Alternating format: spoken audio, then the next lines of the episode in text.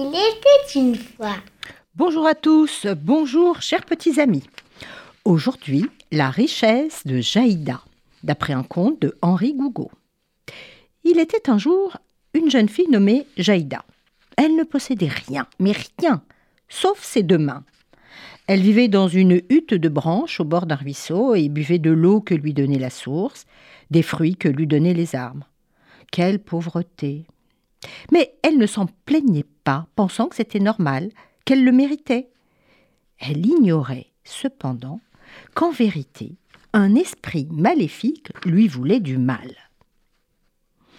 Alors un matin, dans la forêt, elle faisait sa cueillette d'herbe pour sa soupe et s'arrêta net. Oh, mais c'est une ruche sauvage. Hum, que ce miel est bon, il est délicieux, en plus tiédi par le soleil. Jaïda se disait bénie du ciel.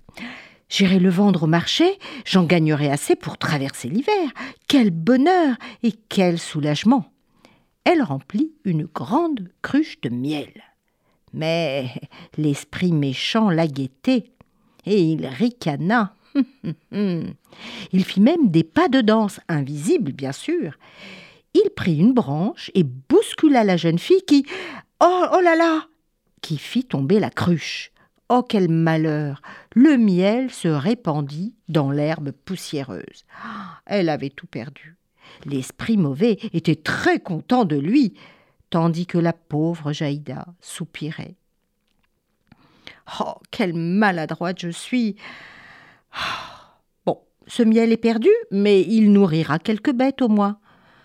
Pour moi, Dieu fasse que demain soit meilleur qu'aujourd'hui et elle repartit, les mains vides. Comme elle s'approchait de sa cabane, un cavalier venait au grand galop. Il leva son fouet, le fit tournoyer, traversa le feuillage d'un mûrier, et de l'arbre déchiqueté tomba une averse de fruits. Jaïda se dit oh, Le ciel a envoyé cet homme sur ma route. Voilà qu'il m'offre plus qu'une cruche de miel, une montagne de fruits elle emplit son tablier de fruits et reprit vivement son chemin pour se diriger vers le marché.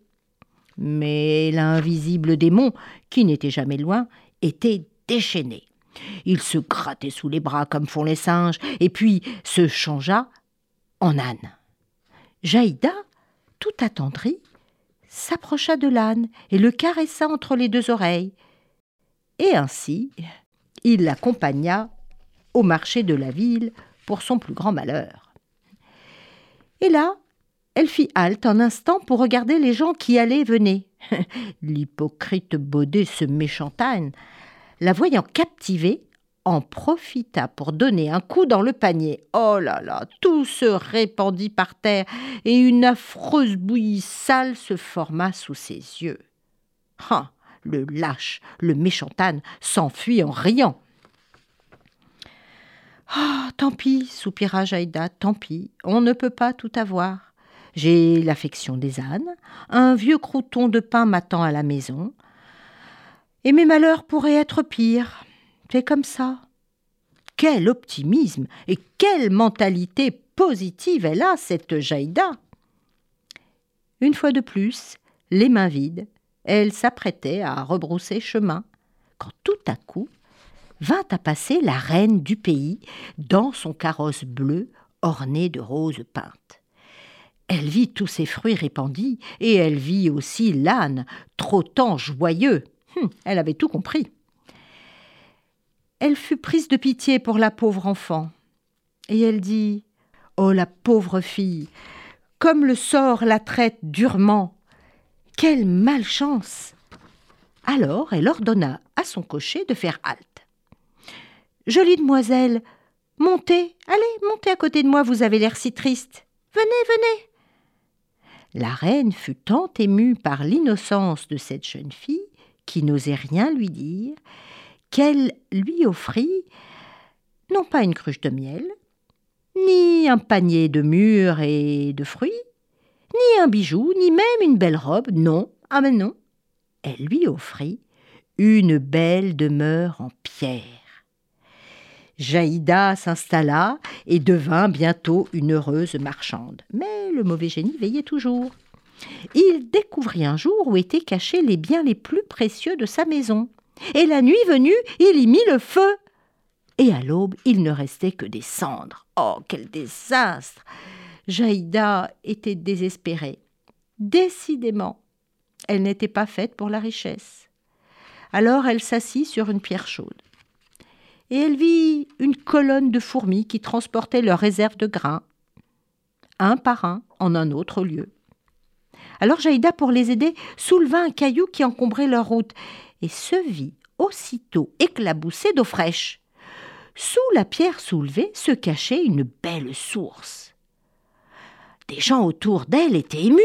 Et oui, la vieille prophétie avait situé en ces lieux une fontaine de vie éternelle que personne n'avait jamais su découvrir. On racontait que seule une jeune fille la trouverait un jour, après un incendie, au bout de longues peines. Eh bien, cette jeune fille était enfin venue. Alors on fit une grande fête.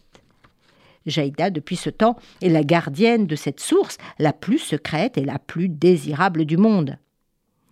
À ceux qui viennent la voir, s'ils savent aimer, s'ils savent que le malheur ne vaut pas plus que poussière emportée par le vent, on dit qu'elle offre à boire l'immortalité dans le creux de ses mains. Alors, au revoir à tous.